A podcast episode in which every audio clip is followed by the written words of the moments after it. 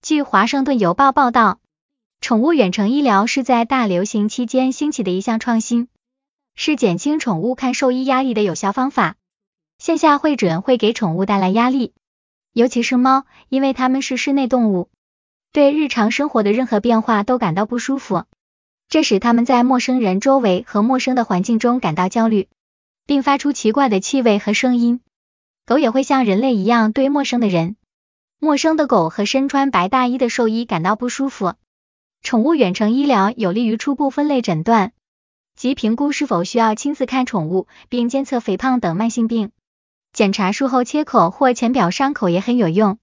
它为没有动物诊所或兽医距离很远的地区的人们提供了一种选择，否则他们会长途跋涉或者根本不去。根据美国兽医协会的数据，宠物远程医疗在大流行期间占据了主导地位。其使用率在授予实践中达到了百分之四十左右的峰值，然后再次下降。